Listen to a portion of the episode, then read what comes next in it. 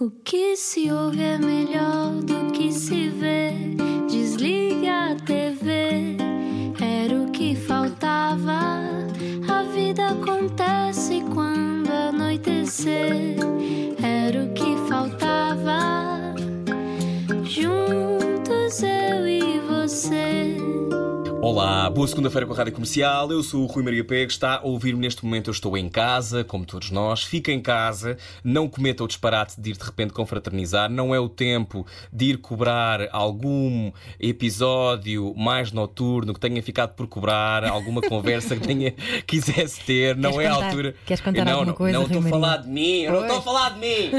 Mas pronto. Rádio Olha, Comercial. Páscoa, Olá, como é Ana. que foi? Como é que foi essa Olha, a Páscoa? minha Páscoa foi uma delícia, Ana, foi uma delícia. Até porque eu detesto borrego. Borrego para mim sabe a morte, confesso, não gosto. Mas eh, gosto muito de ovos da Páscoa. Vi o meu pai e a minha mãe, que já não foi mal, eh, mas também, no fundo, não precisava de ver as minhas irmãs. Portanto, está tudo bem, está tudo certo. sou, sou o filho único sempre sonhei. Mas pronto, só agora digo a rádio, a rádio comercial. Agora vamos arrancar com o era o que faltava, já pós-Pascal. eh, uma Páscoa completamente diferente daquela que vivemos. Como é que foi a tua Páscoa, Ana? Já agora? Foi boa, foi muito boa também. Ok, sucinta, gosto Sim, disso. sucinta, vamos, vamos a isso, vamos avançar que a nossa convidada está à espera. Sim, queremos é saber como é que foi a Páscoa dela. Vamos então saber quem é que está cá. Explica-nos como se eu tivesse acordado de um coma. Fala à velocidade da luz e talvez luz seja aquilo que melhor a define em antena. Começou como jornalista e estreou-se em Chapadas em Direto nessa altura, se não estamos em erro, no Euro 2004. Não brinque com ela, intuitiva, com quatro irmãos e umas mãos também com jeito para a joalharia e bricolagem. Até tem uma oficina, a Oficina Poeiras. Olá! Claro. Claro, peraí, peraí. Passou por grandes e pequenos formatos de televisão, Fear Factor, Rising Star, Quem Quer Ganha e outros mais polémicos, Quem Quer Casar com o Meu Filho, ou então também os programas da manhã ou da tarde da TVI, onde vinca sempre a sua opinião. Leonor Poeiras diz que a sua essência é a alegria. Parece fácil. Será que é? Bem-vinda, Leonor. Olá! Bem-vinda! Ai, gostei muito, muito, muito das vossas palavras. Obrigada. Ainda bem que gostaste. Como é que tu estás, minha supernova? Ai, olá, supernova, Olá. quase com 40. Estou a caminho dos 40. Vai quase. Estou em countdown. Mas estou bem, estou animada, eh, apesar destes tempos em que vivemos mais enclausurados. Mas estou bem, na minha imaginação e na minha cabeça continuo a viajar bastante. És o tipo de pessoa que, que não se importa de estar eh, fechada em casa, é que tu pareces uma pessoa muito ativa. E sou, em casa também. Mas sabes que a minha atividade eh, tem dois lados. Ahm, ou melhor, eh, por um lado pode ser uma atividade em força, por outro lado uma inatividade total. Porque eu sou muito preguiçosa e quando eu paro, eu paro mesmo. E então é um bocadinho esse equilíbrio que eu tento encontrar. Eu acho que aquilo que eu mais mostro, ou que se vê através do meu trabalho, do meu dia-a-dia, redes sociais, whatever, é um lado muito mais ativo. Mas eu tenho outro que é muito mais parado. Quer dizer, estes dias, inclusive, é fechado em casa, não tem eh, deixado de ser super ativa, não é? As pessoas também têm de descansar. E tenho Então, então- aproveitado para estar muito parada a fazer coisas que gosto bastante. Era isso que eu ia perguntar, que é, tu estás, pinta um bocadinho o quadro de como tem sido esta quarentena para ti. Tu estás com o António, com o teu filho, como é que, Agora já não, ele já foi para o pai, mas estive nas últimas duas semanas. e como é que Portanto, foi? ao contrário de vocês, a minha Páscoa foi meio solitária. Ah, Mas, tinhas não, um mas- ovinho, minha querida, tinhas um ovinho só para ti. Uh, tinha um amigo, vou-te dizer que sim, para, para a conversa ficar mais uh, agradável, mas não. não, não. Foi um domingo uh, normal, de Páscoa, uh, e juntei-me à família por um. Nós agora fazemos algumas chamadas, mas é muito raro, porque nós não gostamos muito de estar ali nas tecnologias. Mas juntámos-nos ontem e ficámos todos assim um bocadinho, cinco minutos. Tu tens muitos irmãos. Somos cinco a todos, sim, somos cinco. Uau! Pois, eh, tu tens um irmão e três irmãs, não é? Exatamente, sim. Sim, eu sou a mais nova. Uau! E como é que foi crescer com quatro irmãos mais velhos? Olha, foi engraçado, foi, é por causa disso que eu também gosto muito da, da família, da instituição família, não é? Ah, independentemente dos moldes ah, que ela tenha, ah, porque cresci muito assim, muito rodeada, sempre acompanhada, nunca, nunca sozinha. E é por isso que hoje, no presente, eu gosto muito de estar sozinha também. Porque não tive, eu tive 20 e tal anos, sempre acompanhada, sempre, na mesma divisão. Portanto, nós as quatro dormíamos no mesmo quarto. Um, e eu só saí de casa para viver com o meu ex-marido, portanto, uh, fui aquela by the book, sabes? Saí uh, e, para namorar e para viver junto e foi uma sensação muito boa passar de sermos sete para sermos dois. Uh, depois de me separar, descobri a maravilha que é estar sozinho. Um, e de semana sim, semana não, tenho esse privilégio eh, de estar sozinha em casa, se quiser. Obviamente tenho convidados, amigos e outras pessoas que me possam por cá passar, mas é, é, a sensação é, é, muito boa. É, uma, é um silêncio enorme que eu precisava e que eu continuarei a precisar sempre por ser precisamente tão barulhenta. Portanto, há essa dualidade em mim. É interessante dizer isso porque há muita gente que está agora a, a deter-se pela primeira vez com o isolamento e com a solidão mas é uma coisa que um, aprendeste a, a lidar com. Sempre desejei, na verdade. Sempre desejaste. Ah, isso é muito giro. Há, há técnicas e há técnicas para sabermos de repente. Não sei se foi um choque para ti de repente encontraste sozinha ou foi mesmo uma alegria do género. Uau! Ah, graças a Deus! Não, na verdade, não. Quer dizer, claro que sinto a falta de conviver, mas eu nos últimos anos tenho muito caseira, portanto, os meus convívios são feitos também muito cá em casa ou em casa de, dos meus amigos. Um, e isso, mal ou bem, mantém-se, não é? Conversamos, sabemos da vida uns dos outros, só não estamos é juntos. Mas não, não. Mas, ó oh, oh Maria Leonor, uh, não sabia que te chamavas Maria Leonor, mas adoro. uh, tu, tu uh, por exemplo, tu também fazes esse, esse, resguardo de forma consciente do género. Eu já tenho uma existência pública, já trabalho em televisão há muitos anos e, portanto, é mais, é mais confortável estares em casa. Não, eu, eu tenho é um bocado isso. isso. por exemplo, por isso é que te estou a dizer. Não é por isso, é mesmo porque gosto. Eu vou dizer, eu cheguei a uma altura da vida em que eu, na boa, e os meus amigos já me conhecem, às vezes vou-me embora, muito mais cedo que as outras pessoas. porque não me está a ser beber, porque não me está a ser eh, ouvir eh, aquele namorado da minha amiga que não diz nada de jeito e eu prefiro ir para casa ver um filme, na boa, e, e há esse entendimento, percebes? É, é uma sei lá, eu acho que estou também numa altura em que já tenho os meus amigos que são família, portanto não há esse claro. constrangimento sequer. Eu sou daquelas que digo não vou jantar para me apetece. Percebes? Achas que é importante não invento dizer uma isso? desculpa. Achas Ai, que é... acho que sim, acho Mas, que sim, acho que sim. E sentes à tua volta que as pessoas já dizem mais ou ainda fazem frete? As, as pessoas mais próximas de mim são assim também, dizem, ah, hoje não apetece. Depois vem aquela perguntinha óbvia, né? Está tudo bem? Ah, mais ou menos. E, e, somos honestos, quer dizer, isto acontece com algumas pessoas, somos pai uns três ou quatro que somos uh, ah, 100% como nós somos, não é? Mas está tudo hum. bem? Não, nem por isso. Oh, precisas de alguma coisa? Ah, não, não quer falar. Pronto, está bem. É isto. é, é um bocadinho como não somos obrigados a partilhar tudo e isso eu resguardo-me, uh, como tu estavas a dizer. Uh, e foi uma, isso sim é uma aprendizagem. Uhum. Há uma frase muito bonita que acho que é do Miller Fernandes que diz: uh, quando uma pessoa chega aos 40 anos, mais ou menos ali perto dos 40 anos, um, aprende finalmente a ficar calada. E, é uma sabedoria conseguir. Eu ainda Para não ti não é consegui. é fácil, não, imagina. Não, eu ainda não consegui totalmente. E por isso é muito bom poder estar sozinha, e muitas vezes não é em casa, é na natureza. Eu refugio-me imenso, eu passo metade do tempo ao ar livre, um, porque é a única maneira, verdade, de eu não falar. Portanto. Estou muito mais atenta aos pensamentos, tenho outro tipo de pensamentos uh, e viajo para outros lugares. Olha, e tu... fazes essa higiene de pensamentos? Sim, sim, eu sou muito introspectiva, isto desde sempre. E uhum. fiz muita terapia, muitos anos já, portanto é uma nós também, muito importante. É um bocado, como é que às vezes, às vezes farto-me até, sabes? E obrigo-me a ver junk food, junk, food, junk TV ou alguma coisinha, porque já estou muito ali na análise, já não dá. Pois é, pois é, e às é vezes é, não sejas tão profunda, vive só, não é? Sim, sim, não analises tanto, go on. é por isso também gosto muito do Brasil, sabes? E dos meus amigos de lá, que são amigos, aqueles quatro que eu estava a falar, uhum. dois são de lá. Um, e são, ensinaram-me isso, a, a viver com muito mais leveza e eles não me ensinaram numa lição, eles ensinaram simplesmente porque eu. Se calhar lembraram-te, não é? Pelo porque exemplo. eu estou lá, porque, exatamente, porque testemunho, estou ao lado deles. E são pessoas muito importantes e é por isso que também passo lá grandes temporadas.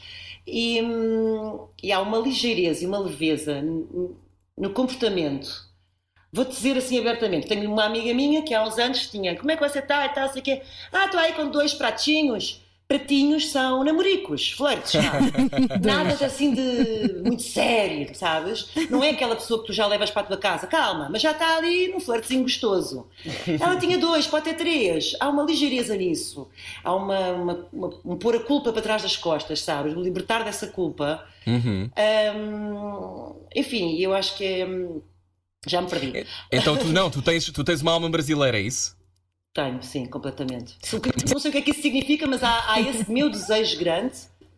Não há aquela coisa de seres. Da ligeireza e de, de. A sensação que eu tenho sempre que eu te imagino, eu acho que tu és uma espécie de repuxo, Leonor Oh. Poeiras, mas com muita. uma espécie de geyser de energia. eh, porque a sensação que. eu-. És um geyser, não é? Eu sinto que és um bocadinho um geyser. E, e tenho esta coisa de, de olhar para ti e imaginar-te sempre. ah, deve ser difícil para alguém com energia e com ligeireza, e eu, eu de vez em quando também me reconheço nisso, que é. Ah, Portugal pode ser pesado. Ah, há, há comportamentos ancestrais, judaico-cristãos, etc. Ah, sobretudo quando se vem de determinada zona social, isso acontece frequentemente. Eu imagino que tu, em miúda, mesmo vivendo numa casa com muitas pessoas, tenhas tido que ganhar voz, não é? Ah, Lembras-te do Olha dia aí em que é que ganhaste voz? olha aí é que está. Ah. Ficaste num ponto. Essa foi uma descoberta. Estou com o meu cigarro imaginário. Daqui a nada sendo o meu verdadeiro, porque de vez em quando ainda fumo um cigarro. Bom, essa é uma. Louca! Lá está. Uh! Uma loucura. Essa é uma, é uma descoberta muito interessante que eu fiz a partir dos 30, que foi basicamente quando eu comecei a fazer psicanálise. E fiz porque estava. Eu sempre fui feliz, toda a vida, sempre fui alegre, feliz. Nunca tive assim nenhum problema de maior. Chego aos 30, de repente, a separação vai acontecer, estou ali cheia de problemas emocionais dentro de mim, não estou infeliz, mas também, mas também não estou feliz, não sei o que é que se faz, não sei o que é que hei de fazer, comecei na psicanálise. E, eh, e foi na psicanálise há 10 anos que ehm, comecei a, enfim, a escavar e a perceber o porquê de eu falar tão depressa e tão alto. E porquê é que eu sou tão extrovertida, vá, tão artista, entre aspas. Artista naquele sentido da criancinha que está uh, a dar espetáculo em Era para casa. chamar a atenção, não é? Claro, era mesmo isso. Eu não tinha grande voz. Imaginem vocês, os meus dois pais eram professores, saíam de manhã e voltavam ao fim do dia. Eu era a mais nova de cinco, portanto, eu não era esperada. Isto para vos dizer, ainda há bocado não vos contei, a minha família é super tradicional e católica, viessem os, os filhos que Deus mandasse. Ah, e, e os quatro são seguidinhos. Mas passados uns quatro anos venho eu, que já não era aquela. A minha mãe tinha a minha idade agora, tinha praticamente 40, portanto eu já vim assim um bocadinho tarde. E como vocês devem imaginar, já tenho uma irmã de 10, vamos crescendo, quando eu tenho 5, ela tem 15, portanto hum, há pouco espaço, de facto, aquilo já era um bocadinho automático. Não estou a queixar, não estou a dizer que sou a coitadinha da família, não, não. mas há, há isso em mim, há essa carência em mim de ser ouvida, claro. Eu imagino e que seja sufocante, sim. E cresceste onde? que, eh, fisicamente, em Sim. Lisboa, Geograficamente. no Alto Santa- no Alto Santa Mar. Ok. Eu brinquei na rua, estava sempre na rua, no jardim, andava na escola ali ao lado e tudo mais. E portanto hum, é muito cansativo também ser assim, cansar cansa os outros, não é? E o interessante que, diz que o psicanalista me acalmou foi uma das coisas boas, ao longo de meses, que ele me dizia: Olha, mas parte de se culpar, porque hum, a parte boa é que você canalizou isto completamente para a sua profissão. Exatamente. E que maravilha! Porque não, e ele, ele tem razão, e tinha razão nisto, e é verdade. Eu não, eu não, eu não, eu não tenho esforço nenhum a trabalhar. Eu não faço esforço nenhum. É muito natural, como possivelmente para um cantor, sei lá. Por exemplo, eu Cantar. imagino sempre o Caetano Veloso, quando nós o ouvimos. Ele podia estar sentado, ele pode estar sentado no sofá, dentro da banheira. Ele não esforça a voz, aquilo é de uma naturalidade a sair-lhe. E é um bocadinho assim que eu me sinto em televisão. Ahm, não me acontece nada, sabes? Eu, fico- eu mais, estava mais nervosa antes desta entrevista começar. Ai, vai começar agora, ai, espera, são quatro. Ahm, é porque estão à minha espera, percebes? E eu fico, ai, tenho que, ai, espera, espera, espera, buscar os fones. Do que quando vou trabalhar, é um momento de. É como se estivesse em casa. Pronto, é um bocado isso. E portanto, há coisas boas que temos que aprender também a aceitarem, ou melhor, há coisas não, não tão boas, mas que podemos transformá-las e aceitá-las em nós. E é, é isso que eu- foi isso que eu fiz, não é? E, e tu sempre soubeste que ias seguir o jornalismo, comunicação social? Sim, isso já, isso já sabia já há bastante tempo, desde miúda. Quer dizer, desde o secundário que me imaginava jornalista. Ahm, e depois cheguei à universidade e percebi que era a televisão. E, Foi e ótimo, chegaste ao contrário dos meus amigos diz. que todos queriam ir para o Expresso, eh, eu consegui logo uma- um estágio na TV. Mas diz, desculpa. E tu não, ia dizer que. Mas foste como jornalista. Fui como jornalista, sim. Ahm, fui para a TVI, para a informação, para a editoria de economia. Foi aí que eu comecei. No dia, olha, fez agora 17 anos. Foi no dia. 17, Leonor.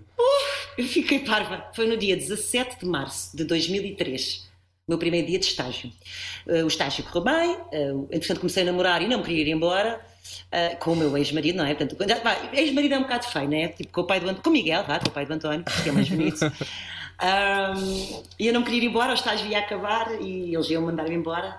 E o, o Miguel foi ter com a Manuela Moraguedes, foi dizer: Não, não, ela quer continuar o estágio.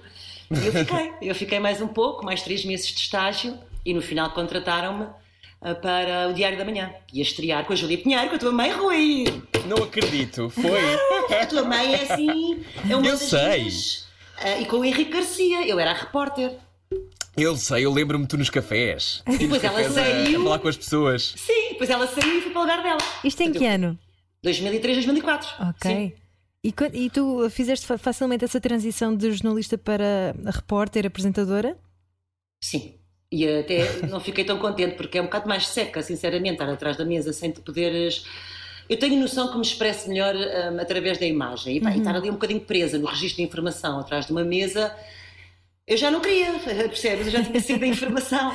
E portanto eu gosto muito de estar na rua, de estar com pessoas, ou de, pelo menos ter alguma liberdade em estúdio, que é agora, hoje em dia já se, já se vê isso, já se vê, não é? Acontece, não só nos noticiários, como nos programas de entretenimento. Não gosto muito Claro. daquela coisa de estarmos sentadinhos, como também se faz, por exemplo, no daytime, à tarde. hum, olha, como a Em tua mãe jarra, também.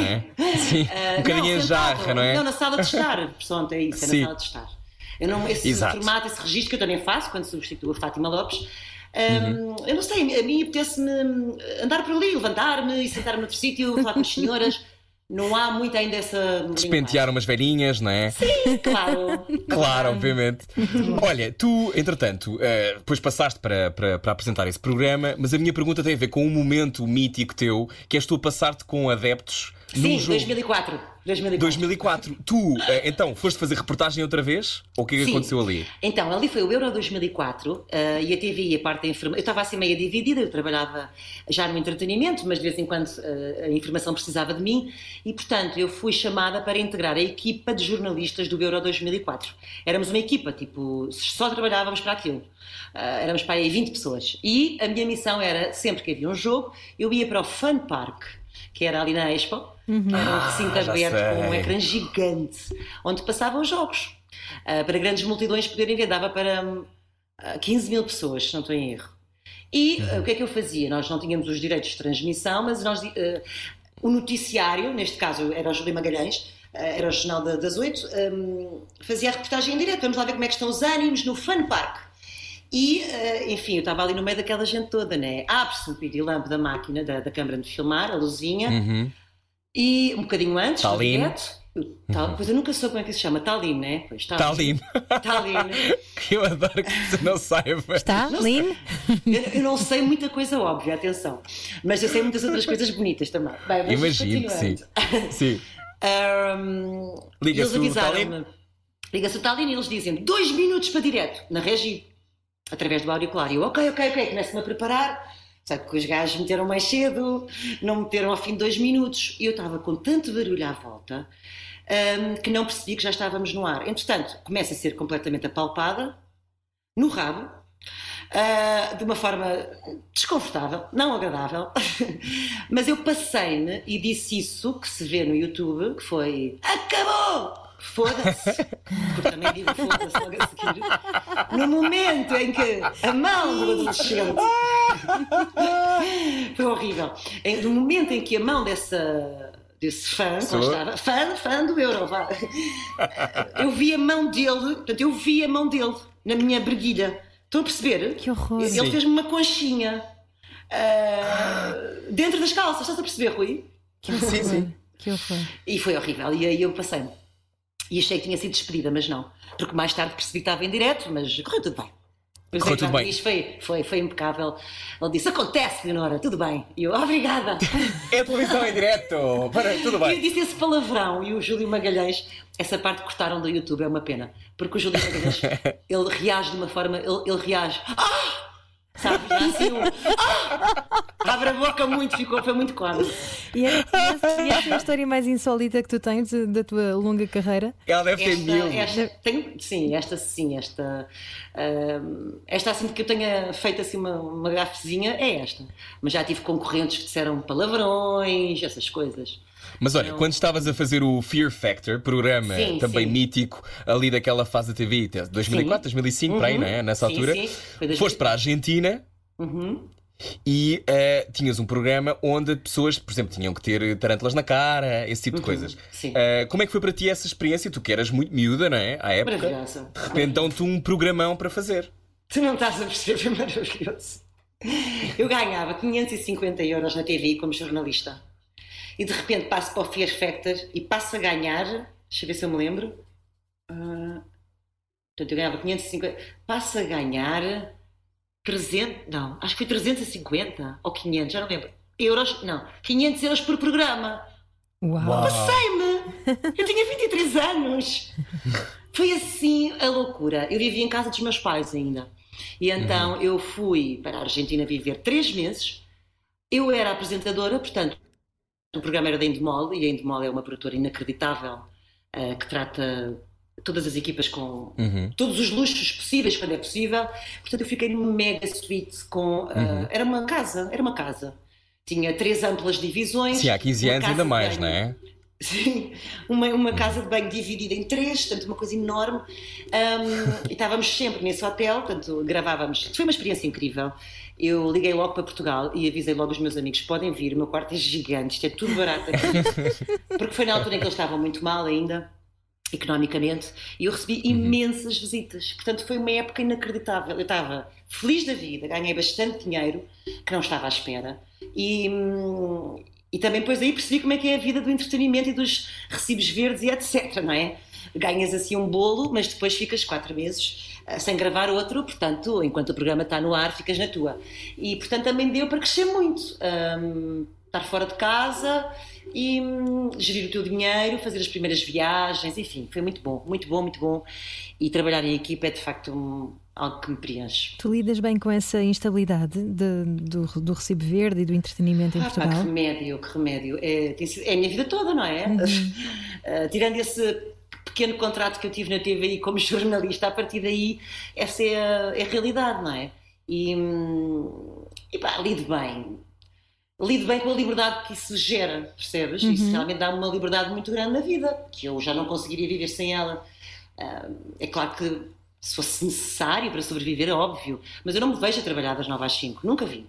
E eh, para mim seria um sufoco, percebes? Um trabalho rotineiro igual, não, não conseguiria. Agora, eu sou super organizada e regrada e, portanto, não tenho grandes apertos.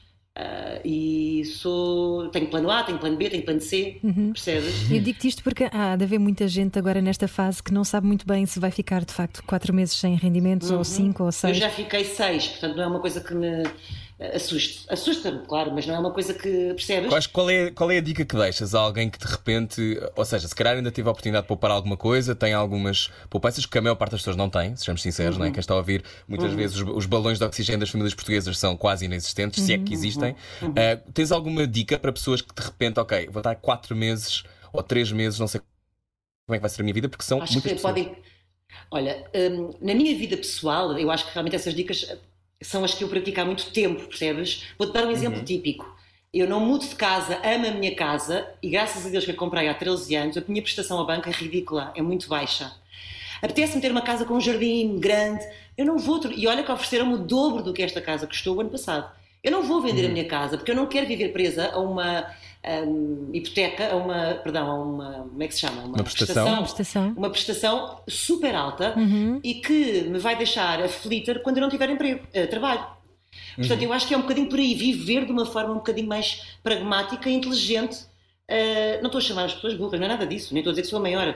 É só eh, gastar o que tu tens, estás a perceber? É isso. Não gastares à frente, não é? Eu sempre poupei, eu sempre, sempre, sempre toda a vida poupei e as pessoas pensam, ah, claro, estás na televisão, és rica e tal. Não, olha, eu não tenho empregada doméstica, eu não tenho carro neste momento, tive mesmo para comprar um, mas pensei, hum, é que mesmo que eu ando no Uber, eu ando muito a pé, portanto, como eu já não vou diariamente para a TVI, que é em que é luz, e aí sim precisava de um carro, ah, ainda assim, andar de Uber que é 20 vezes por mês compensa-me mais do que uma prestação. Coisas desse género, são pequenas decisões. Ahm, não jantar tantas vezes fora, etc. Mas pronto, mas em relação a dicas que eu possa dar neste momento, olha, uma que eu acho ótima é dar a volta à casa e vender coisas no OLX, sinceramente. Porque se calhar a PlayStation antiga vale nem que seja 50 euros. Ah, eu- olha, eu vendi um karaoke que tinha, não foi agora, foi há- eu faço, isto é o meu modo de vida, não é? Eu recebi um karaoke nos anos, há muitos anos, usei durante algumas vezes, mas foi mais em algumas festas. Ah, hoje em dia já não faz sentido, eu tenho a maneira, igual maneira de fazer isso com o meu computador. Vendi um karaoke, vendi umas colunas que são boas, sim, mas eu não precisava delas, estavam na caixa seis anos. Eu também faço isso. É, é uma ótima lógica de economia Claro. circular, não é? Sim, comprei um abajur novo para a minha sala de jantar, vendi o antigo. Não é um abajur caro o antigo. Pá, mas olha, ganhei 30 euros, percebes? Claro, olha, os que meus. All-Star, tinha imensos All-Star. Pá, não preciso, não preciso. E pá, e sete. Lavei-os muito lavadinhos, perguntei a alguma das minhas irmãs, porque somos todas do mesmo pé, querem comprar 15 sorte. euros. Yeah. Ótimo estado, querem comprar, venda 15. Compraram. Coisas assim, estás a ver? É um bocado. Não, é raro. Então, a é seguir- tua irmã, às tuas A seguir vou querer saber. A seguir, Ouve, eu mas sou, eu dou muitas eu coisas à minha pessoa. irmã, às minhas irmãs. Olha que muitos dos presentes que, que eu recebo e que muitos de nós recebemos por sermos figuras públicas, partilho imensos com elas e, e tenho imenso gosto nisso. Ah, Então, mas olha, sim, a eu seguir- ia pôr à venda, perguntei, alguém, vou pôr a bola X. Alguém quer antes? Leonor, espera, temos que fazer um intervalo. Ah, a Leonor Poeiras está connosco hoje. A seguir, eu quero saber histórias do OLX, deves ter algumas. Leonor Poeiras, a seguir, Sim, na comercial. É bom saber deixar ir. Era o que faltava. Com Rui Maria Peco e Ana Martins. Na comercial. Juntos eu e você. Boa segunda-feira com a Rádio Comercial. Olá, eu sou o Rui Maria Pego, Ana Martins Olá. também connosco, olá. E a Leonor Poeiras, que estava a dizer que basicamente vende coisas às amigas e às irmãs. Neste caso, também vende coisas no OLX. Pá, eu tenho um amigo que vende pontualmente coisas no OLX. Tem sempre histórias cabrosas de pessoas que aparecem em casa dele e por aí fora. Algumas dessas histórias não posso Nunca contar combinar em casa, é uma boa agora. dica. Nunca com- Ah, Bom, então. o sofá, Sim, se quiseres. Pois como é que faz? Sim, Tem facto, histórias é assim. Leonor? Tem histórias de, de vendas que correram eh, de forma surpreendente? É um bocado surpreendente quando as pessoas me veem, não é? Eu, eu no OLX, como é óbvio, não me chamo Leonor Poeiras. Tens outro nome? Calculo. Tenho outra identidade. Qual é que é o teu. Ai, não, não podes dizer. Não, podes, não digas. Mas sou um homem. Ah, Ahm, sou um bicho. Sério, sou um bicho. Não pode dizer o apelido. Não é poeiras, óbvio. Mas não tem nada de muito escabroso. É só mesmo essa. Quando as pessoas olham, percebes? E percebem que sou eu. Mas vendi um sofá há, há uns meses. Olha, E deste, o senhor estávamos a veio cá falar. a casa. Diz, diz. Diz, diz. Diz, Não, veio não, cá- diz tu. Veio cá a casa ver uma primeira vez. Ele estava em ótimo estado. Eu só vendo coisas. Pá, eu não vendo coisas com mau estado e porcaria. Só que encontrei o sofá dos meus sonhos, portanto tinha que me desfazer do antigo. E, hum, e ele, quando percebeu que era eu, foi muito educado. Mas ficou bastante tempo cá em casa, eu estava super incomodada já. Depois perguntou se, se podia Posso ficar para um jantar? pouco. Não, posso me deitar um pouco no sofá, porque eu realmente o sofá é para estar na sala Posso-me vejo deitar filmes. um pouco? Ai, o, ai, o que ele queria sair. Que horror, eu estava na, na minha casa, sabes? Foi um bocado horrível. Mas olha, comprou, 400 euros entraram. Olha, bomba! Espetáculo. Do it yourself. Do it yourself trata a sua vida. Aliás, tu, no meio da, da televisão, e já vamos descascar alguns destes momentos teus na televisão, ahm, tu, entretanto, paralelamente, inventaste um blog chamado Oficina Poeiras. Eu lembro-me de quando o fizeste. Ah, do it yourself.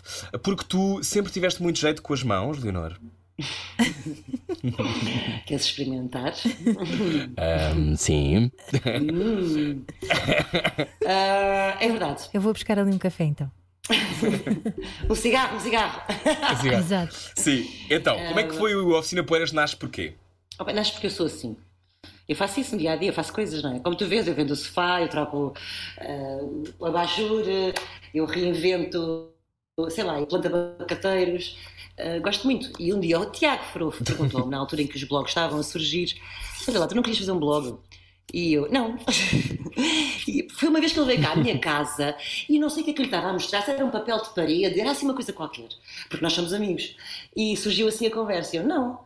Mas depois a minha mãe morreu e eu fiquei naquela, ai, e lá estava numa fase sem grande trabalho a acontecer, estava numa pausa.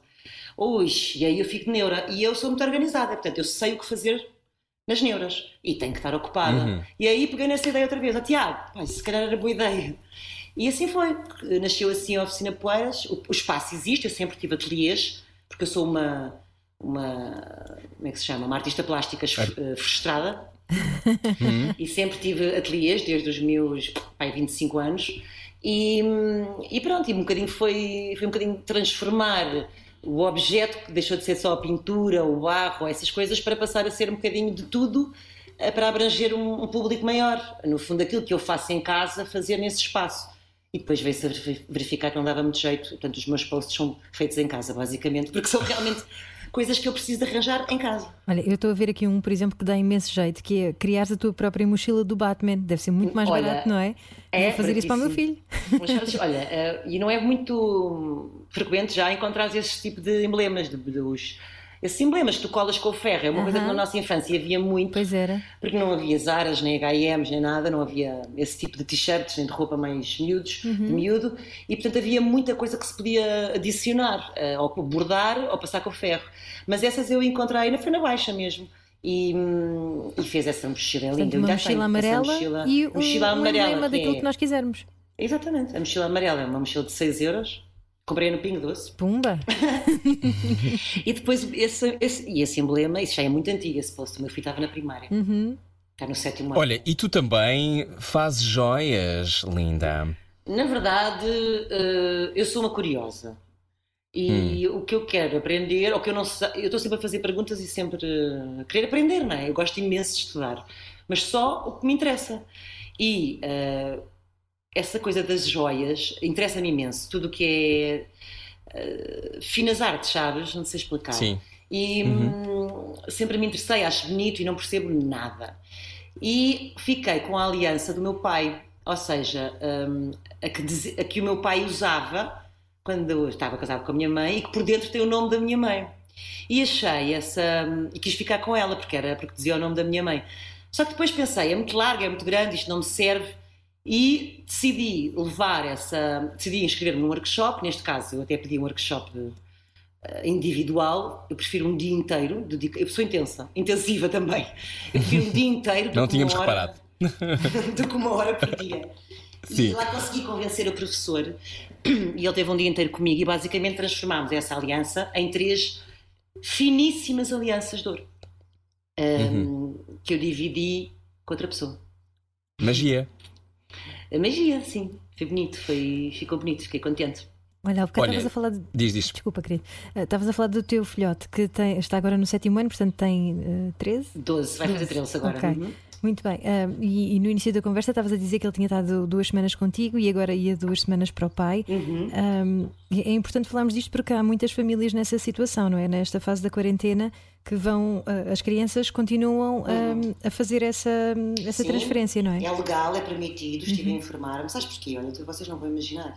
Eu recebo várias mensagens de Instagram e calculo que vocês também, no, através do. anónimas, vá, de pessoas que eu não conheço. Um, e eu já recebi algumas a perguntar como é que eu consegui que o meu filho viesse para mim de novo, porque ela está nessa situação há mais tempo, porque não vê o filho há 32 dias, o pai não deixa, isto e aquilo.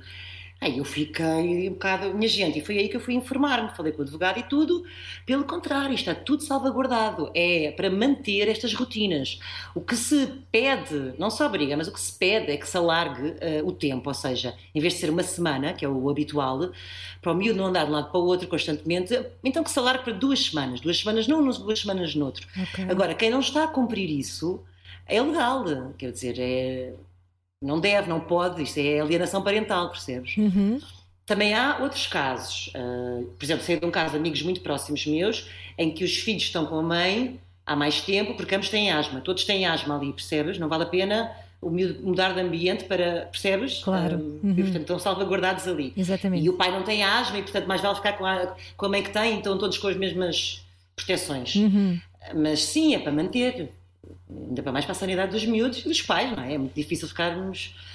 Eu, eu digo-te, ao início custou-me eh, esta coisa. Eu estava a trabalhar, eu fui chamada pela TVI para fazer duas semanas de, de um programa dedicado a isto e foi nas semanas em que o António estava com o pai. Portanto, o meu dia de manhã à noite era Covid-19 e eu estava assustada nessas semanas. Estava Ui. tipo, Imagino. sabes? E Mas também te vi dizer que, que tinha sido aquela coisa de desde que o Saddam eh, tinha caído, que tinha sido dos momentos em que mais tinhas sentido uma adrenalina por estares em, em, em televisão. É verdade. Por mais Como é que foi? eh, paradoxo que possa parecer, eh, profissionalmente foram duas semanas muito felizes para mim. Porquê? Porque não era um programa fechado, porque era um programa em que tu decidias basicamente ou na véspera à noite ou de manhã que mais temas adicionar e é disso que eu gosto, não é? Eh, Eu não gosto propriamente de estar num programa fechado com o alinhamento feito. Não é não gosto, eu faço, é óbvio, mas não há o mesmo prazer, não é?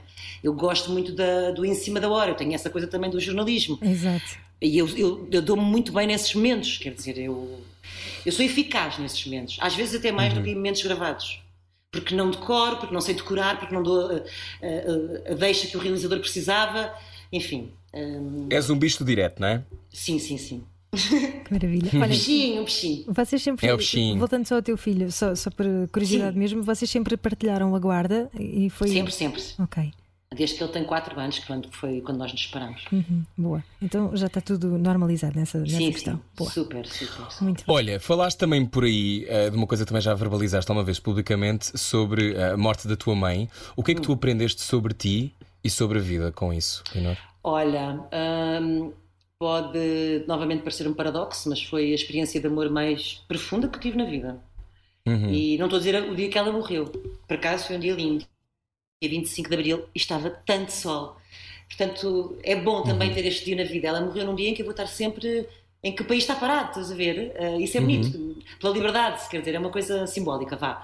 Mas hum, nos anos anteriores, porque a minha mãe tinha uma doença muito grave e degenerativa, hum, neurológica, e que hum, tinha começado 10 anos antes, sim, 10 anos antes. Mas os últimos três foram os piores, já com a cadeira de rodas, aquela coisa toda. A falta de mobilização, a perda da mobilização, o- mas o, o apogeu foram mesmo os últimos três meses. Eu não trabalhei, estive com ela todos os dias, ela estava, obviamente, hum, já não estava em casa, já estava num centro de enfermagem, e hum, num quarto sozinha com uma cama a mais, onde nos deixavam dormir. Portanto, foi uma, uma experiência linda, é o que eu vos posso dizer. Era, eu ia vê-la todos os dias, estava com ela todos os dias, dormia lá algumas vezes com ela, cantava para ela, cantava Gisela João, que era a música que ela gostava de ouvir, e Gisela sabia disso, que era a sua tua. E hum, foram, não sei explicar, não sei muito bem dizer. Eu sei, eu sei o que eu sinto, mas não sei verbalizar. Olha, aprendi sobre o amor, aprendi que o amor é estares eh, com uma pessoa, é amar é estares com uma pessoa, gostares dela como ela é, mas como ela está também, não é? Eu hoje estou extrovertida e alegre e daqui a cinco anos eu posso ter uma depressão, percebes? Ou, vá, ou daqui a um mês.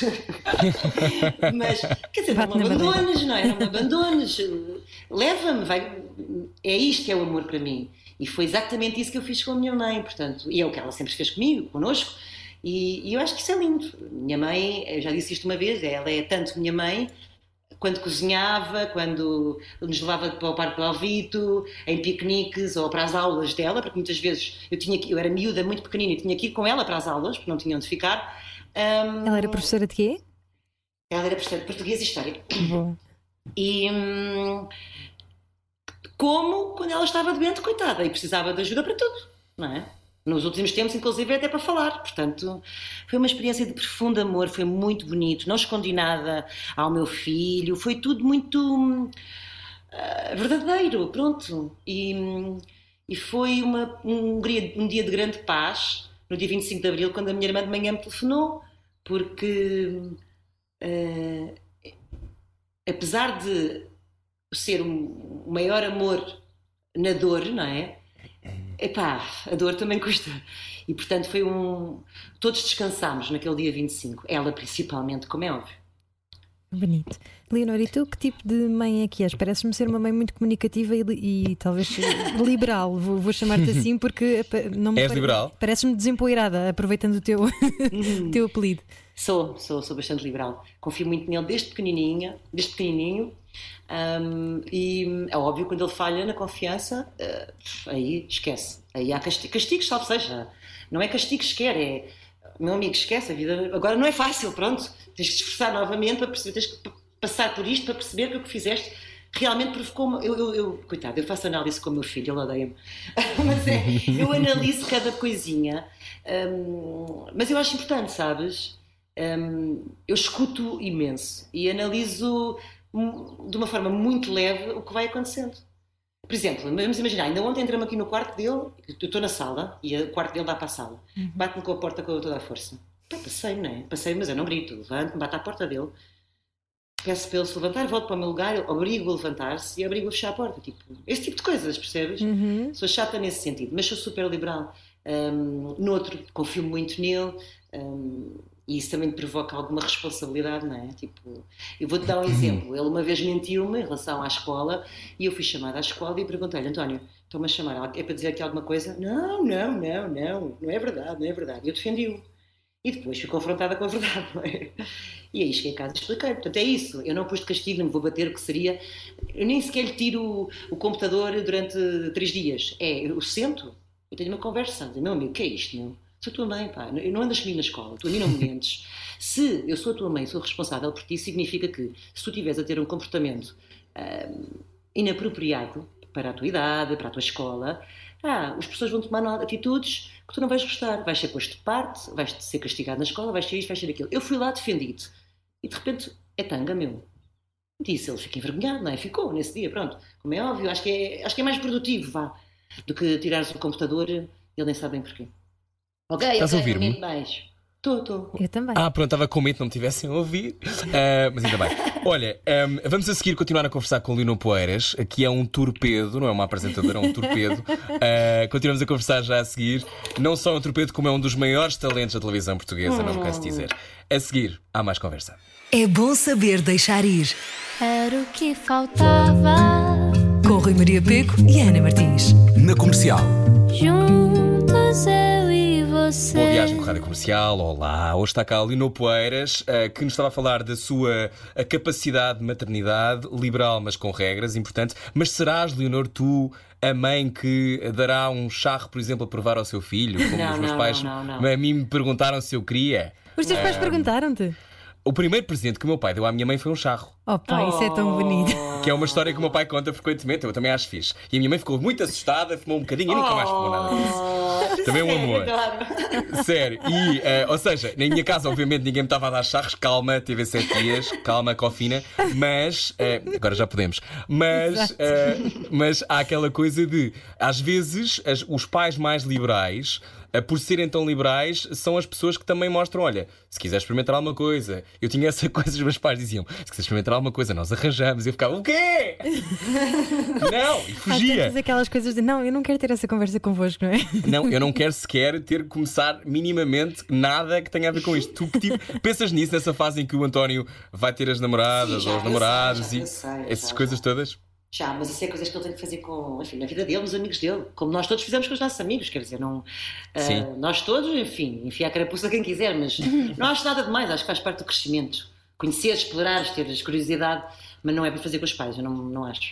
Olha, Não, sim, só- eu não fiz. está, não Só é- para é- clarificar, eu não fiz. Não, eu, eu, ouve, eu percebo. Eu vou-te vou dar um exemplo. Tenho uma amiga que tem uma, uma, filha, uma amiga mais velha, que tem uma filha mais velha, e ah, pá, desde que me lembro, me dorme lá em casa com o namorado numa boa. Agora, eu não me vejo isso a fazer isso na minha própria casa. Pá, eu não quero aqui o namorado, a namorada do meu filho, ou o namorado, ou o que seja, whatever. Não quero, percebes? Não me vejo a fazer isso. Agora, vejo bater cá a casa cheia de gente, vejo. Não, não, não me importo que vão fazer isso para outro lado, não sei. Vejo nas férias, numa boa, agora todos de férias. Agora, há todo um, lugar que é a casa, pá, que é nosso, percebes? E há, há coisas que eu acho que não. Há que tem que se preservar. E gostavas de ter mais filhos? Gostava, gostava. Gostavas? Uhum, gostava muito, sim. Mais do que um até, gostava de pai ter mais. Interessante. sim, mas é bom porque assim o. António já pode ajudar, já está tão crescido, não é? Sim. Já não era, já não era Mas um- essa parte é um bocado estranha, não é? Imagina, vai fazer 13. Sei lá, imagina que eu daqui a dois anos tinha um filho. Ah, quer dizer, também já tenho quase 40, não é? Ah, mas não sei, não gostava muito, penso nisso às vezes.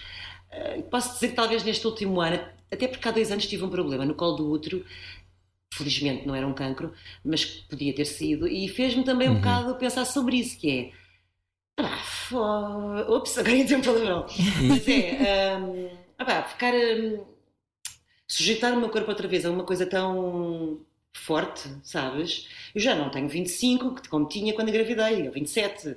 Percebes? É muito diferente, o teu corpo está diferente. Não tem a ver com a forma como recuperas, tem a ver com a forma como. o que acontece ao teu organismo durante essa gravidez. Portanto, para mim, adotar sempre foi uma hipótese. Ainda casada até era uma hipótese. Uhum. Mas sim, vejo-me a ter uma família. Bom, E um, só agora chegou à rádio comercial, estamos com o Lino Poeiras, é uma conversa também à velocidade da luz. Um, já falámos de muitas coisas, mas olhando para a tua carreira em televisão, são 17 anos, Linor. Uhum. Uh, sempre na TVI, já fizeste horário nobre, já fizeste daytime, já fizeste pequenos, Todos. grandes formatos todos. Verdade, já onde, fiz é, todos os horários. onde é que tu és mais feliz? Uh, no Brasil? Estou a gozar. Não, era só para surgir uma gargalhada. Onde é que eu sou mais feliz? Em que sentido? Estás a falar dos horários, no dos ar, formatos? no, no em programa. Bem, Sim. em direto, como é óbvio, e uh, sempre em guiões abertos. É o que eu mais gosto. O que é que isso quer dizer? Em guiões abertos. Assim, na prática, em daytime, parece-me, que era uma coisa que eu nunca tinha uma- nunca tinha tido uma predileção especial. Eu, eu adorava talent shows e, e gostava muito daquela coisa do espetáculo e de as palmas e a música mas hoje em dia estou noutra. Uh, se pudesse estaria num programa feito à minha medida como feito por mim. Ou seja onde eu estou onde eu sou feliz é onde eu tenho mão nos conteúdos Uhum. basicamente. Isso dá-me fiz- profunda felicidade. Foi, aliás, o que aconteceu agora, não é? Neste especial Covid-19, que eu tive duas semanas, eu era um- uma das pessoas do- dos conteúdos, da pesquisa, da, do brainstorming, que tem que ser, ah, e, e adoro, Não tens, dizer... não tens pachorra para ser apenas um papagaio, não é? Não, não, não, não, não, não, não. Não. E achas que a televisão de hoje em dia ainda pode ter apresentadores assim, que são apenas Ainda tem, figuras sim, ainda tem. ah, que são um bocado Miss, Miss, sim, Miss Daytime, Miss, Miss Programa da Noite? Acho que, olha, tu disseste uma coisa na introdução que eu achei engraçada, que é coisa de ser opinativa, não é? Ou deixa a opinião. Tu vincas a tua opinião, sim. Eu acho, para o bem e para o mal, isso é essencial ah, num programa de daytime. Tu tens que te expressar, tu tens que dizer o que tu pensas, porque aquele programa é feito à tua medida também, percebes? E foi isso que eu senti que gostei tanto quando estive a substituir o Manuel Lisboa ou até a Fátima Lopes, porque hum, de repente é um programa ah, em que a equipa toda está em brainstorming. O que, é que, o que é que te apetecia trazer para cá? Precisamos de um momento musical e de repente eu é que escolhi. E que tema é que é importante, não sei o quê. E eu é que sugeri e esse tema foi aceito. Isto para mim é hum, importante. É fundamental é expressares a tua opinião. Mas às vezes a honestidade em televisão é perigosa, não é? Ou é entendida de forma a que tu Ah, eu sejas que um que elemento isso também- perigoso. Sim, isso às vezes acontece, mas quer dizer. And, pá, não sei, acho que há coisas. Geres bem essas explosões em que de repente um comentário teu pode ser partilhado milhares de vezes e tu pensaste, bem, eu na altura estava só a responder uma coisa, ahm, mas há aquela coisa de hoje em dia, e tu ainda vens da televisão, Uhum. dos grandes formatos, da do- de muito dinheiro, de uma, espé- Uhum. das, das figuras de televisão existirem ainda numa, num pedestal, não é? Embora tu já, tu já sejas outro tipo de apresentadora, mas, as- mas esse, esse pedestal ainda existia quando tu começaste, não é? Grandes Uhum. formatos, grandes equipas, Ah, mas hoje em dia nós somos todos muito mais, estamos todos muito mais próximos e, portanto, levamos com o bom e com o mau mais rápido. Sim, sim, sim, sim. Sentes Ainda essa assim, diferença? eh, Ainda assim, eu não sou de grandes polémicas, mas sim, sinto. eh, agora, se realmente há algum momento que já aconteceu, nomeadamente em entrevistas, eh, por isso é que eu odeio dar entrevistas, a sério, ehm, em que há qualquer Obrigado, coisa. de então. Mesmo, a sério. Não levem, não levem a mal, mas é, é mesmo. Não... Lá está, é porque eu falo muito e às vezes posso até falar demais, não me resguardar o suficiente. Mas eu sou sempre tão honesta que no fim do dia o que eu penso é: ah, não gostaram, paciência, eu sou essa pessoa, eu, eu, eu- eu sou aquilo. Portanto, isso para mim é mais importante: dormir eh, descansada na almofada, sabendo que há algumas pessoas que discordam, do que dizer aquilo que as pessoas preferem ouvir. Pronto. Olha, e tu dás o peito às balas, não dás? Ah, sim, eu dou. em tudo, aliás. Ahm, e achas que isso é recompensado? Hum, nem sempre. Uhum. E como é que. Mas isso na vida e na vida profissional e, nout- e noutras esferas. Como é, que tu, como é que tu geres isso? Porque eu acho que uma das coisas mais difíceis, e eu faço televisão esporadicamente, não faço. A rádio tem uma coisa, eu acho, mais tranquila e mais cuidadosa, que é o facto de também seres- sermos nós, eu e a Ana, por exemplo, fazemos o programa todo. Há uma Claro. coisa quase de da a responsabilização. As equipas são muito mais pequenas e nós estamos de facto no ar todos os dias e podemos também ir evoluindo. Em televisão, tu tiveste esse privilégio de ir evoluindo muito e feito muitas coisas, mas a televisão tem um lado de uma instabilidade e de um backstage que a rádio tem muito menos. A rádio é muito mais ah, querida nesse aspecto. Também Sim, tem sim, as suas, Sim, as suas coisas. A rádio comercial é um, sítio ótimo para trabalhar, diga- diga-me de passagem. Mas há esta coisa da televisão de haver uma, uma espécie sempre de violência e de competitividade. Como é que tu lidas com isso? Tu que já existes e sobrevives em televisão há tanto tempo. Porque há pessoas que desaparecem, Leonor, não é? Sim, é verdade. Hum, olha, eu nunca. uh, enfim, olha, não sei como é que é de começar. Há, há aqui três coisas que, que eu gostava de dizer. A primeira é: eu nunca fui de bater à porta, dizer estou aqui, estou aqui, quero trabalhar, estou aqui disponível. nunca fui. Hoje percebo que é importante, porque é aquela coisa da humildadezinha, estás a ver? E eu fui muito educada assim. Nós não podemos perturbar, uh, nós temos de dar o nosso melhor, uh, e vai ser um dia, um dia vão olhar para ti, vão, vão reconhecer e sentir que deste o teu melhor, que fizeste isto, temos de ser competentes, mas não com a ambição de ser reconhecidos. Temos que ser o melhor que nós conseguirmos, ponto. Uh, e eu sempre vivi muito assim, mas hoje reconheço que é importante, um, não diga pareceres, mas fazer-se ouvir, estás a ver? E uhum. não digo de uma forma arrogante, pelo contrário, porque para mim isso era só havia dois caminhos: ou estás em silêncio e estás uhum. disponível sempre que precisem de ti, ou, uh, ou então só te queixas e percebes. Uhum. Também acho que não, mas acho que tens que te impor, sim, no bom sentido, e não podes fazer se estás a trabalhar há um ano ou dois. Portanto, claro. isso também vem muito daquilo que já ganhaste. E a, outra das coisas que eu gostava. Pronto, uma das coisas era essa. Acho Sim. que eu antes. Nós assistimos ao assim, pensamento da Lino Poeiras que é a velocidade da luz. Segunda coisa. Sim. Vou tentar não me perder. Mas, Sim, olha, e, e, hum, já me perdi. Estás a ver, Rui? É, desculpa, Agora, não, estavas a dizer que a umidadezinha, ah, aquela coisa não, de. Sim, porque há uma coisa que é, uhum. que é muito importante. Eu tenho vários calcanhares daqueles, tenho algumas inseguranças, mas eu profissionalmente não tenho. Eu tenho noção, eu sei, eu sinto que eu sou eficaz, eu sou competente. E quem não tem esta certeza, acho bem que esteja quietinho e que vá lutando e tudo mais. Quem tem esta certeza, eu acho que já tem algum. Uh, Estatuto? Não, não sei, não gosto dessa palavra. Já tem, tem algum... histórico de trabalho, ah, não é? Já tens já está na hora, meu, faz-te ouvir também, não é? Mas, mas, esta profissão não achas que é um bocadinho ingrata nesse sentido? Porque Acho. tu só és tão boa quanto o teu último programa? Uh... Ou quanto a tua última prestação, porque as pessoas não Por têm exemplo, memória. olha o meu caso. O meu caso não é esse, porque eu não tenho um programa. Uhum. Nem nunca tive um programa só meu, tipo, por exemplo. Portanto, na TVI há esse sentimento geral que eu sou eficaz em qualquer uh, formato. E, Portanto, uh, chamam-te para apagar fogos. Basicamente. Exato. E é, o que é bom, porque assim, significa que confiam muito em ti também, não é? E foi assim, e foi assim, Ana, que eu, ao longo destes anos todos, já fiz mais de 25 formatos. Uhum. Um, e foi assim que eu aprendi a estar nesses formatos, uhum. gravados, não gravados. Um, já fiz de tudo, a sério. Concursos, galas, uh, especiais de informação, casamentos reais, you name it. Uhum. Uh, e isso devo, por exemplo, vou dar aqui um exemplo com a Cristina Ferreira, uma comparação. Uh, são crescimentos tão diferentes, não é? E uh, ela é tão profissional, mas na verdade ela está nas manhãs há 17 anos, como eu. Uhum. uhum. Percebes? É claro que ela também já adicionou os talentos. Eu estou a falar na Cristina, porque é, enfim, é aquele exemplo maior de todos, não é? Uh, ela adicionou os programas dos talent shows aos domingos. Um, ela vai fazendo umas coisinhas, o concurso ao fim da tarde. Agora, vais ver, são, são vá, três, quatro formatos, que dentro dele já tem outros formatos, porque ela dentro do programa tem conversas intimistas, tem programas de culinária, faz concursos, whatever. Um, mas na verdade, eu há muitos anos que já, já consigo percorrer os programas todos do canal. Isso é espetacular. É isso que me faz sentir boa profissional, percebes? Uhum. E não me faz reconhecer, que me faz reconhecer que sou boa profissional. Ou seja, eu não preciso do reconhecimento da minha entidade patronal ou do público para, para saber. Eu, dentro de mim eu sei. Agora, esse reconhecimento é muito simpático e é muito reconfortante, sim. Uhum. Muito, muito. E o que é que tu gostavas que acontecesse, Linor? Na tua Profissionalmente, carreira? eu gostava, uhum. sei lá, eu gostava. É assim, eu vou-vos dizer que eu recentemente deixei de fazer o Somos Portugal. Foram oito anos e meio que chegaram ao fim, o ano passado. Eu terminei no programa de Lisboa sem anunciar, sem fazer grandes anúncios nem nada, mas foi uma decisão que eu tive que tomar dentro de mim.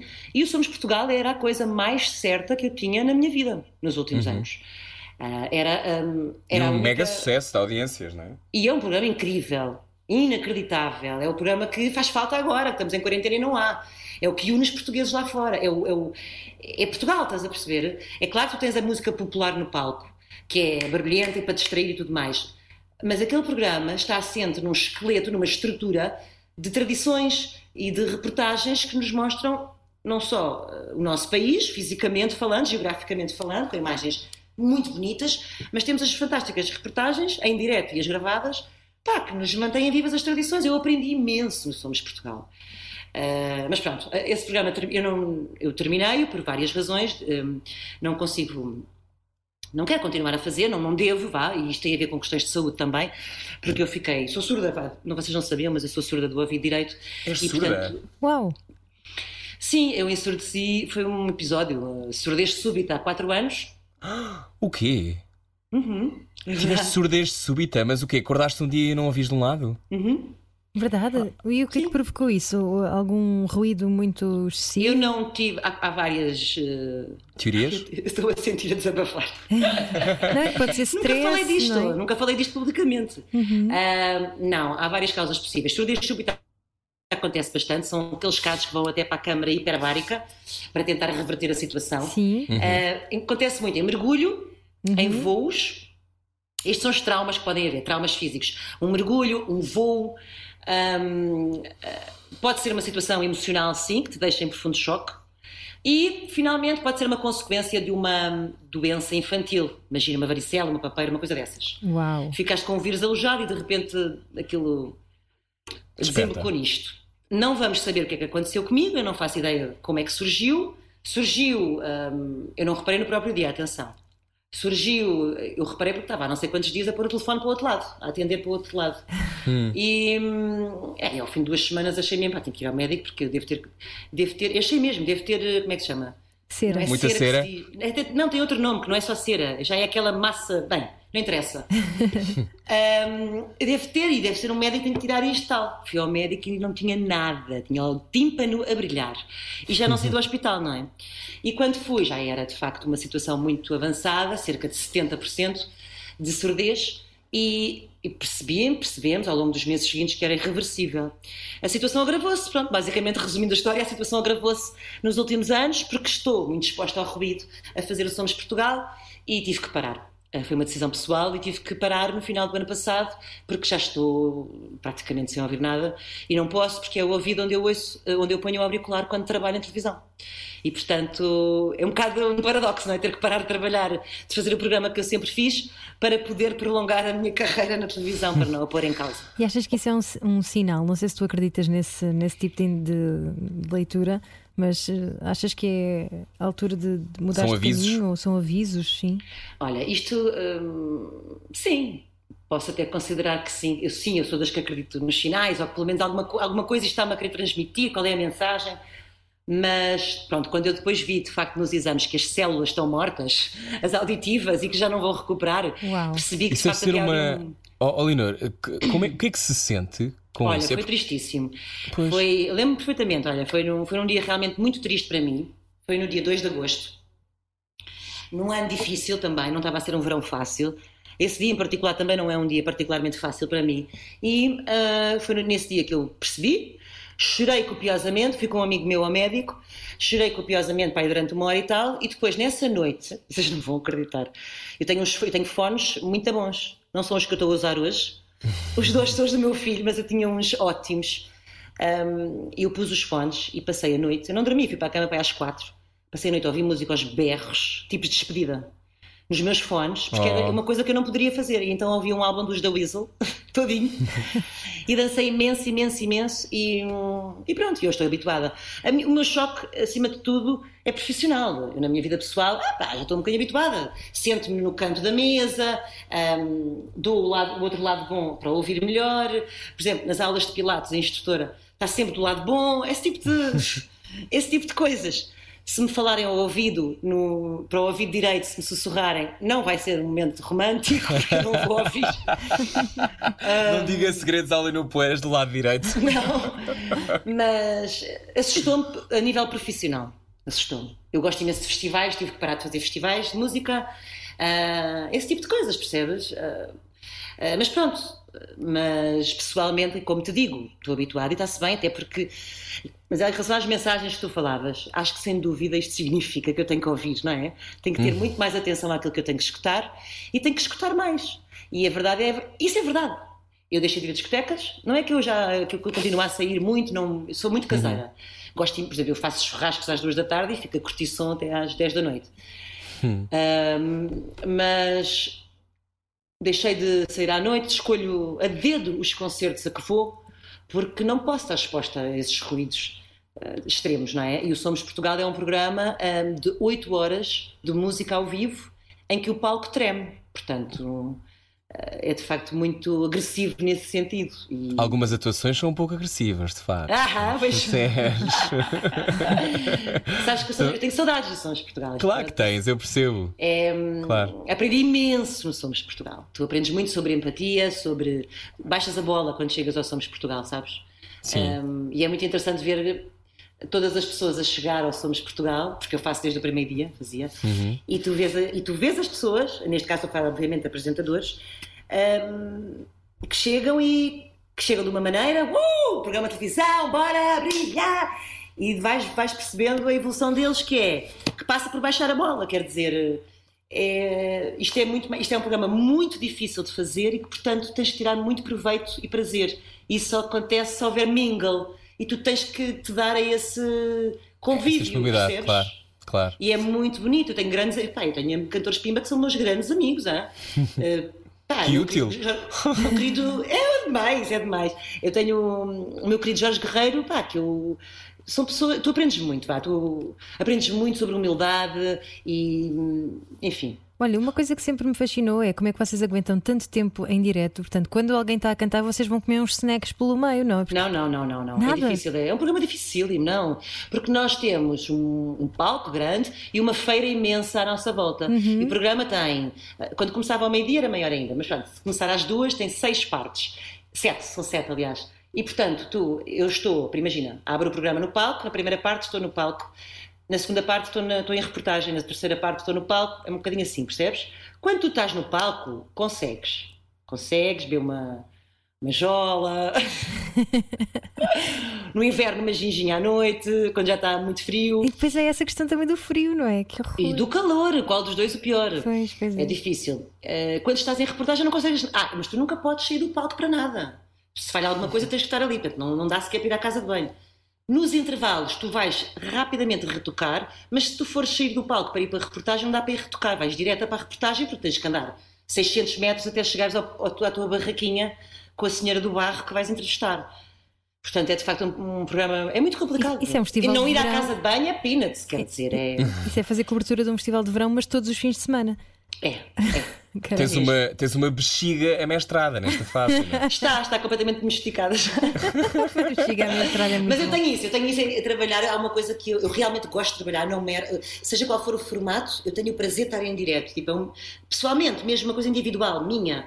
Eh, já estive sozinha em estúdios, já fiz programas completamente quase sozinha com câmara.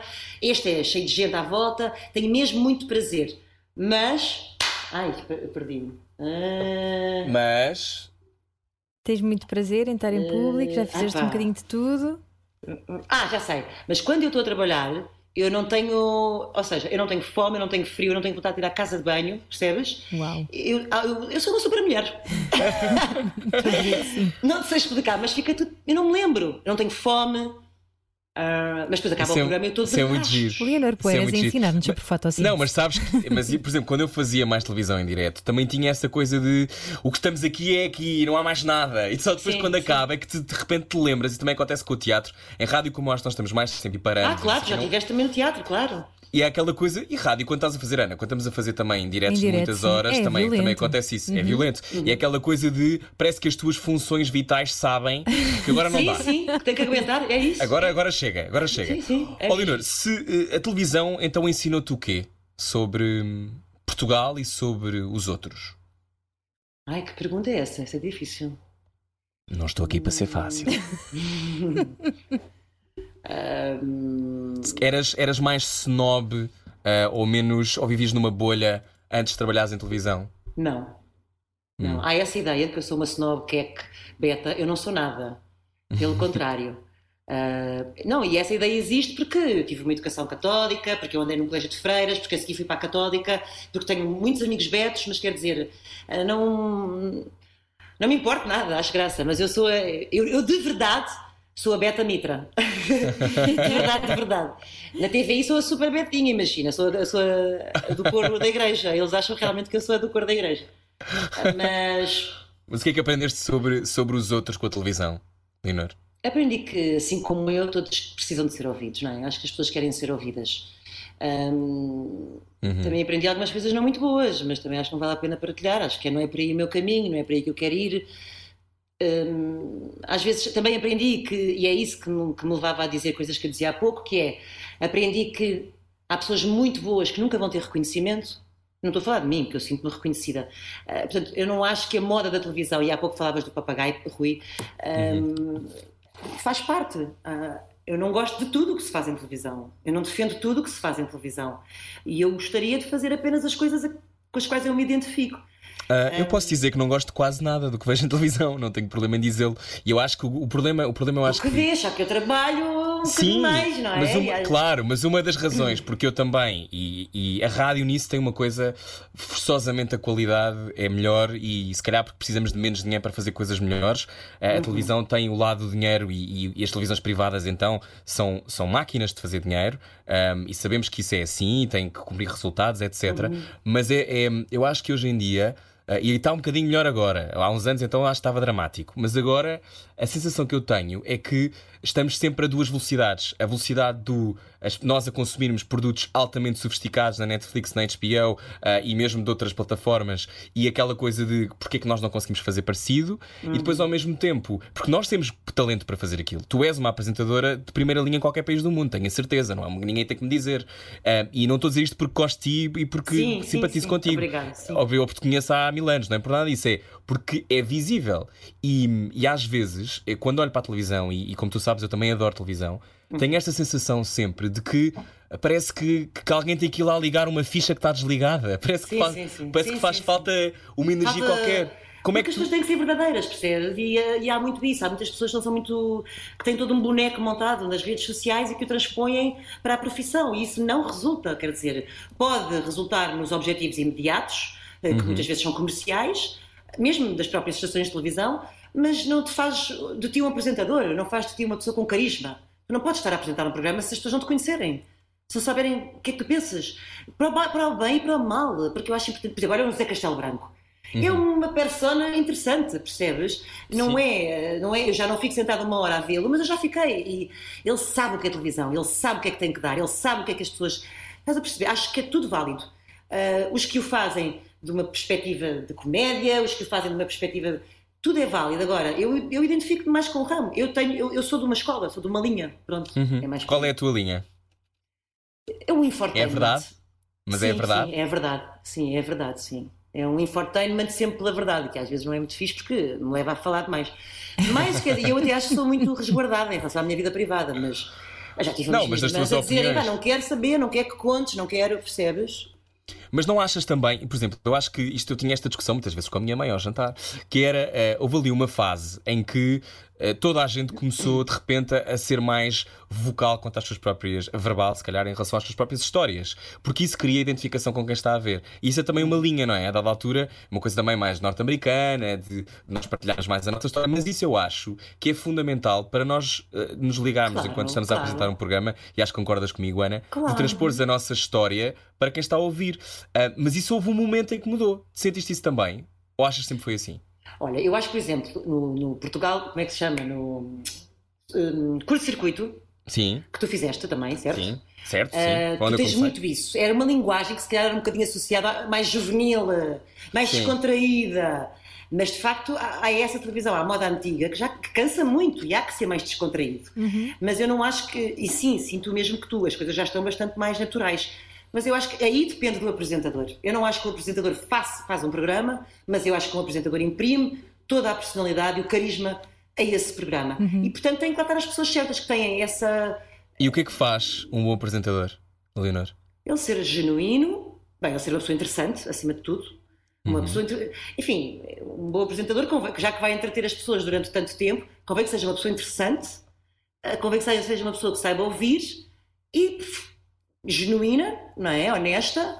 Ah, e sem medos, quer dizer, tu estás exposto, ponto. É um facto. Portanto, tu não, não podes ter medo daquilo que tu pensas, não podes ter medo de fazer perguntas e tens de saber rir, acima de tudo. Olha, isso aprendi com a tua mãe. Ri de ti mesmo, meu, não te leves tão a sério. E, e eu concordo. Uh, nós, concordo nesse aspecto, na rádio temos essa sorte, porque uh, a lógica é sempre falar como as pessoas falam e depois temos muito mais privacidade, porque apesar de tanto eu como o Rui partilhamos imensas histórias pessoais, porque achamos que de facto isso também pode criar essa identificação. Mas quando dizes expor-te, é saberes que nem toda a gente vai gostar daquilo que tu vais dizer, não é? É saberes Não, lidar não. com isso. Ou- ou não, não tem necessariamente a ver com, com eu dizer alguma coisa polémica, não. Tem a ver com eu de repente dizer exatamente o, onde é que eu estou no Alentejo, por exemplo. Não vou dizer, percebes? Uhum. Nem Há coisas que não deves vou. Não, não vou. E há Não coisas que não são nossas. É porque podem querer ir lá se- deitar-se no teu sofá, portanto. Exato, lá está. Nem vou dar, entrar em muitos detalhes sobre o meu filho. Ainda há bocadinho estava aqui a pensar, ai, será que já falei demais quando disse que Não, o não filho, falaste. sei quê. Mas não, quer dizer, também é o meu dia a dia, os meus mentem, caramba. Não é nada demais. Ah, mas sou muito cautelosa, tento ser muito cautelosa, Uhum. Mas acima de tudo continuo a ser muito espontânea. Portanto. Acho que não consegues ser de outra maneira, Mas não olha, é? mas era o que eu estava a dizer, Rui. Eu acho que há muito essa noção que tu estavas a dizer que nós temos de estar impecáveis na televisão. A- a- a- As costas direitas, a roupa impecável, o salto alto, e isso já se nota. Roupa Toda a gente vai de nova. Roupa nova. Já toda a gente vai de ténis, não é? E ainda me lembro, por exemplo, eu vou-vos contar aqui um exemplo que eu acho que transmite um bocadinho dessa genuinidade que eu acho que é importante. Isto é só um exemplo parvo. Eu no outro dia não tive tempo para me pentear, estava atrasada. E, ai, o cabelo, o cabelo, está ótimo, vai assim. Não, não! Eu olhei para o espelho, mas pá, não está horrível, bora! E fui para o estúdio sem pentear. E, e acho que ninguém deve ter reparado, quer dizer, não, descuido, não desfazendo o trabalho da cabeleireira, mas quer dizer, o que é que tem? É o meu cabelo dia a dia. E isto eu acho que pode transpor-se um bocadinho àquilo que nós somos, estás a perceber? Em abrir um bocadinho, eh, contar um episódio das férias, ou, ou dizer que tive, acordei com uma enxaqueca, ou sei lá, pronto, acho, acho que humaniza, sim. Eu também acho que é por aí. Pergunta final, Leonor. Hum. Ou uma das É outras. a pior? Não, não é nada. Nós, nós não estamos a fazer o cortar aos pecados, que é o nosso jogo de dilemas morais, normalmente, porque não dá e é uma confusão. Mas para te perguntar, normalmente também começamos por perguntar a dada altura se acreditas em Deus. Acreditas em Deus? Acredito. Acredito em Deus. O Pode que é Deus ser, para ti? eh, Deus é ah, algo que está acima de mim. Que para mim eh, é a natureza, é o espaço. É... O espaço não estou a pensar eh, de repente nas estrelas e nos planetas todos, não é isso. Mas Uhum. é, é, é esta liberdade física e mental que nós temos. Há um espaço. E eu acredito que para haver esse espaço, quer dizer, não fui eu que inventei, ele está cá. Há, não sei, é uma força maior. Não é o Deus das barbas brancas nas nuvens, ah, não é necessariamente o Deus de alguma religião, muito embora ah, sinta afinidade com várias pequenas coisinhas de várias pequenas, pequenas não, até bastante grandes modos de pensar, religiões e até filosofias. Ah, mas sim, acredito que não é só isto. Basicamente. Acho que é isto que posso dizer, acredito que não é só isto. Ahm, e não sei, uma- esse- esse- entrar em metafísica assim, não, mas gostaria muito de, de falar sobre isto. Não tenho, é- lá está, mas é uma conversa, percebes? Então, quando eu e a Ana tivemos outro programa metafísico, só metafísico, Só voltamos metafísico. a ligar-te. Voltamos Pode, a ligar-te. pode chamar-se mesmo isso. Mas acho que, acho que Deus somos todos nós e é tudo o que nos rodeia, percebes? Aquela coisa do we are one, eu acho que é verdade. E o we é tudo. São as pessoas, os animais, é o vento, o fogo, enfim, tudo. Que bonito. É lindo. Também acho. Leonor, eh, estamos com a pandemia no ar também, não só a televisão, mas a pandemia está no ar, é nela que eu vou-me ligar. E hum, eu gostava, gostava que tu eh, nos dissesses: te- se tens, estás hum, confiante que vamos ultrapassar isto? Tens medo? Hum, o Covid-19 para ti é, é algo que tem tolhido hum, também as tuas expectativas ou sentes-te hum, confiante? Estou tranquila? tranquila, estou tranquila. As minhas maiores preocupações são com os grupos de risco, onde se inclui o meu pai e as minhas irmãs, que são asmáticas. Fora isso, do meu círculo mais eh, chegado, mesmo de amigos, estou tranquila. Ah, mas de uma forma geral para a população, olha, estou muito orgulhosa de ver as pessoas em casa. Ahm, já me desliguei um bocado eh, do Covid, ou seja, já não confesso que já não. Onde ontem eu ouvi palmas e eu, o que é isto? Olhei, ai, são 10 da noite, ainda há pessoas a bater palmas, acho bonito, mas não estou a viver o Covid intensamente. Não, desliguei-me um bocado. Estou preocupada, como eu estava a dizer, pelos grupos de risco. Pessoalmente, tomo todos os cuidados e estou fechada em casa. É um facto. Então aí ficarás e acho muito bem. Obrigado. Boa gestão de sanidade mental. Adorei assim falar mesmo. convosco. Nós também Nós adorámos também. conversar contigo. Foi muito bom. E um abraço a todos. Sim, e continua a iluminar-nos. Sim, Oh, sempre com essa tu energia sabes toda. que hum, engraçado dizeres isso, porque Leonor significa luz em grego. É? Oh, Olha, É. eu não sabia. Obrigada, muito obrigada. que lindo. Beijinhos, minha querida. Muitos Adeus. beijinhos. Beijinhos, obrigada. Leonor Poeiras, a mulher torpedo, na rádio comercial. Pode haver a conversa inteira em radiocomercial.ol.pt. Nós já voltamos. Até já. Já está. Era o que faltava. Todos os dias, das 8 às 10 da noite, na comercial.